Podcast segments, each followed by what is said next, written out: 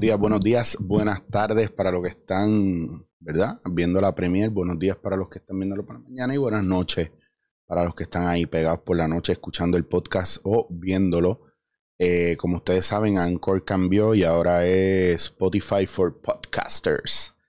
Así que verán muchos cambios. También estoy en las de meter suscripciones ahí en Spotify for Podcasters eh, pendientes, como el Patreon, eh, para que ustedes tengan acceso a cierto contenido y a ciertas cosas. Se me hace un poco más fácil, lo voy a mirar, porque uno de los perks que quiero poner es eh, un tiempo especial conmigo virtual para que hablemos, hablemos de situaciones ¿verdad? A lo mejor ustedes necesitan un poco más de luz o no sé, como que yo sé que varios de ustedes me han expresado las ganas de querer hablar conmigo. A veces yo físicamente no estoy disponible.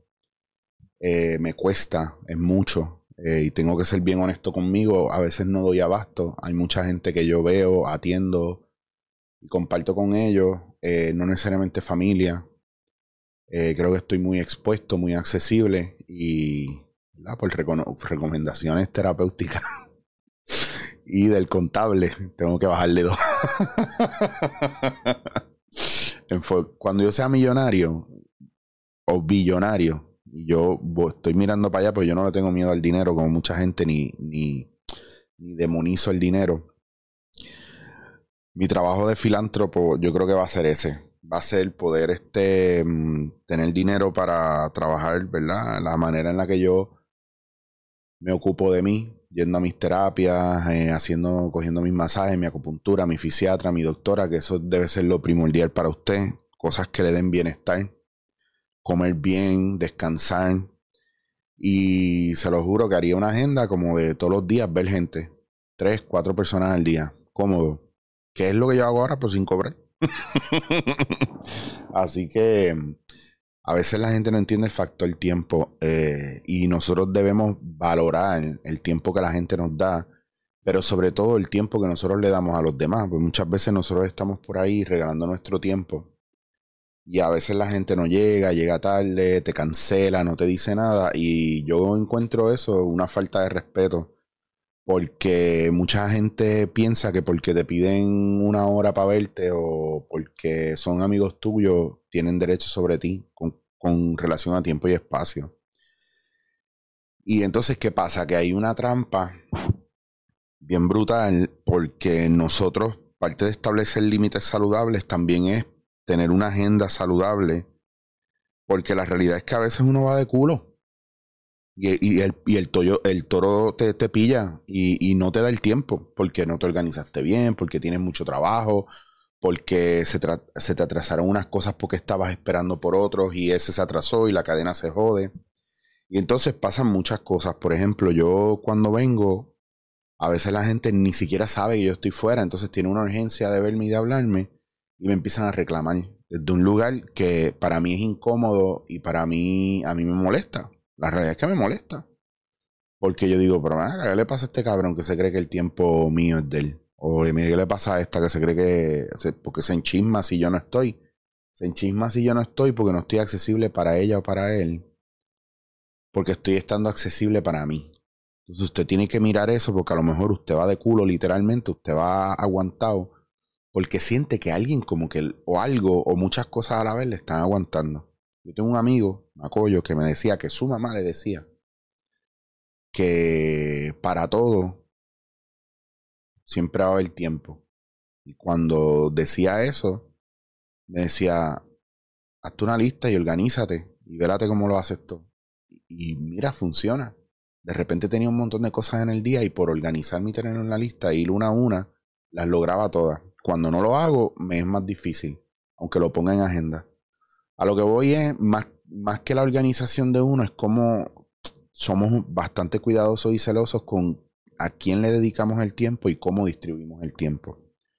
Yo soy consciente que dado a que estoy donde estoy, haciendo lo que estoy haciendo, eh, cada vez que yo le dedico una hora a alguien, a escucharlo empáticamente, también me llevo un poco la energía de la tristeza, de la frustración, de la rabia de esa persona. Lo sé porque me lo noto después muy, muy rápido. Y me hago consciente de ello y, y trato de liberarme de eso, ¿verdad? Despojando esa energía y entregándosela a su dueño de manera consciente y responsable, porque no es mío. Y uno se siente bien y como quiera tú prendes tu incienso, tu salvia, tu palo santo, pero parte de cuidar ese tiempo también tiene una repercusión y es que cuando tú pones esos límites, te empiezas a sentir culpable porque hay una trampa en esta cuestión de establecer límites saludables. No una trampa, porque no es una trampa, es como, es, una, es un cuchillo de doble filo que tenemos que aprender a manejar. Porque si los psicólogos, psiquiatras, coaches, terapeutas te dicen, no, tienes que sacar tiempo para ti, tienes que establecer límites saludables. Y todo el mundo te habla de lo que tienes que hacer para ganar bienestar. Pero sin embargo, del dicho al hecho hay un gran trecho. Y el problema es que no piensan en las repercusiones de los demás con relación a tú establecer límites. Entonces tú te vuelves loco poniendo límites y están los del otro lado atacándote, dándote de codo, dándote la espalda, hablando mierda de ti y diciendo es que se ha vuelto narcisista, se ha vuelto egocentrista, es un huele bicho, está crecido. Nadie, nadie, nadie en tu entorno que te quiera te va a exigir nadie en tu entorno que te entienda y que de verdad te esté escuchando y quiera lo mejor para ti, te va a exigir. Porque hay gente que tú tienes que explicarle cuál es tu calvario y tu vía crucis para que te validen. Y es como una pendeja de, de espérate, espérate, pero ¿por qué para que tú me valides y sientas que yo me merezco esto? Yo tengo que hablarte sobre mi vida mierda. Entonces la gente no entiende, y te lo digo desde un lugar muy personal mío. O sea, yo doy los viajes que yo doy, la gente se cree que es que yo soy millonario, la gente nunca piensa que a lo mejor yo estoy trabajando el triple para pagar mis viajes, para educarme, mientras ellos están cómodos haciendo el mismo trabajo todos los días, o no, están en su incomodidad, tampoco lo voy a juzgar. No es que estén cómodos, es que están en un lugar donde a lo mejor no quieren estar. Y para ellos mi vida es súper emocionante porque no la están viviendo ellos. Y sí, mi vida está cabrona y emocionante, pero no, no deja de, darme trabajo. Hace dos años yo había conseguido mejorar mis problemas de columna, de espalda baja, no estaba teniendo migraña, porque empecé un régimen y ya llevaba tres años y pico en el, en el quiropráctico. Y aparte que estaba con mis dietas, con la doctora y todo eso, pues desde que empecé los viajes, mi salud física se empezó a empeorar otra vez.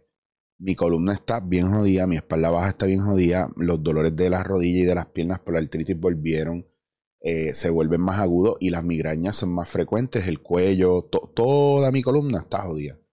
¿Y por qué? Por los viajes, los movimientos, mi sistema, todo lo que tiene que ver con el intestino, estómago, está sufriendo mucho porque le cuesta adaptarse a los cambios. Entonces, también tengo que estar bebiendo muchos adaptógenos, eh, mucho suplemento vitamínico. Por eso es que es bien importante que usted se dedique tiempo a usted y se dé una oportunidad de observarse, de escucharse. Yo he descubierto las cosas más espectaculares, no porque me meto a internet y las leo, porque en internet hay, nadie sabe qué es verdadero y qué no, sino porque conozco gente que son profesionales y el dinero en vez de gastármelo en cerveza o en ron, yo me lo gasto en comida y en salud. Yo decidí eso y tengo menos amistades porque como todo el mundo lo que quiere hacer es beber. Y pues yo no estoy en esa, pues son prioridades. O sea, se puede, se puede. Se puede.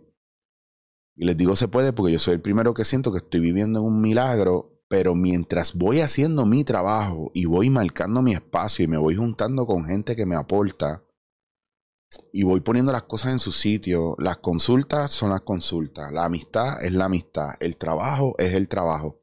Eso me ha dado una oportunidad de yo empezar a marcar claramente cuáles son las secciones que tiene mi espacio, cuál es la VIP, cuál es la, la de miembro, miembros super, super close, cuál es la de miembros que pueden entrar y ver.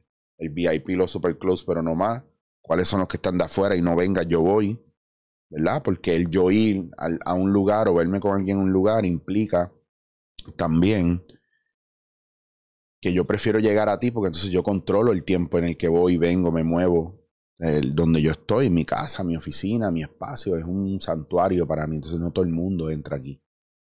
Y es una cosa bien intuitiva, no es una cosa de juicio, sino es una cosa de sentir, no, está, está, aquí hay una nube negra, yo tengo que ir allá para poder volver acá y limpiarme aquí. No traerme la nube para acá para que la persona se vaya y la nube se me quede aquí.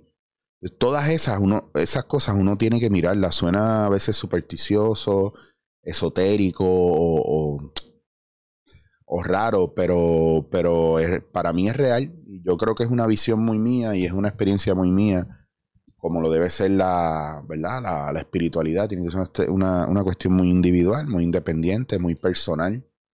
Y usted vive bajo eso y cualquier cosa por la cual usted se ría, se rija a nivel espiritual, emocional, político, social, cualquier ismo, que yo no pertenezco a ninguno. O trato de no pertenecer a ninguno.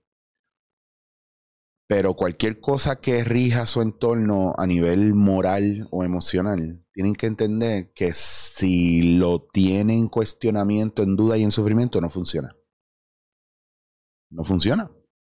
Porque es que no se trata de eso. La vida no se trata de eso. Así que marque su tiempo, marque su espacio, sea muy celoso con su tiempo. Y si usted le tiene que decir a una persona, mira, hey, yo necesito que cuando tú quedes conmigo, ¿verdad? establezca reglas. No, yo no tengo una dinámica contigo de llámame a cualquier hora para vernos ya. Mucha gente que dice, mira, ¿qué hace? Vamos a darle un café.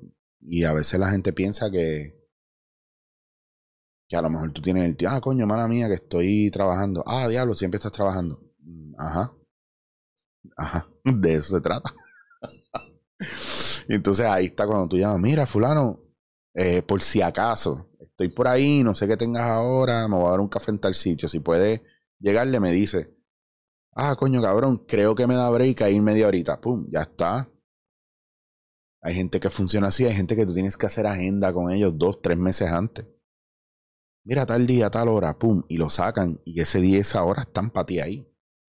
Y hay gente que no, yo, yo funciono en el day by day, porque yo soy freelance y me viene mucho guiso así también. Entonces yo tengo, yo pongo, depende de la urgencia de la cosa, el trabajo, si llevo mucho tiempo que no estoy trabajando, el trabajo primero. Si llevo mucho tiempo atendiendo gente, pues otras cosas primero porque necesito el espacio. Mídalo, vélelo. Y cuando alguien le diga, diablo, me estás sacando en cara, que está sacando tiempo para mí, usted le dice, no, no te lo estoy sacando en cara. Te estoy recordando que tanto tú como yo tenemos vidas complicadas. Yo simplemente te estoy diciendo que recuerdes que cuando yo saco espacio para ti es porque de verdad te quiero y te, y te quiero ver. Si no he podido sacar espacio para ti es porque es bien difícil en ese momento. Y no lo quiero que lo tomes personal. Y hay veces que a la gente hay que hablarle así. Porque si no, se meten en tu casa y no se van. Esa gente no me gusta.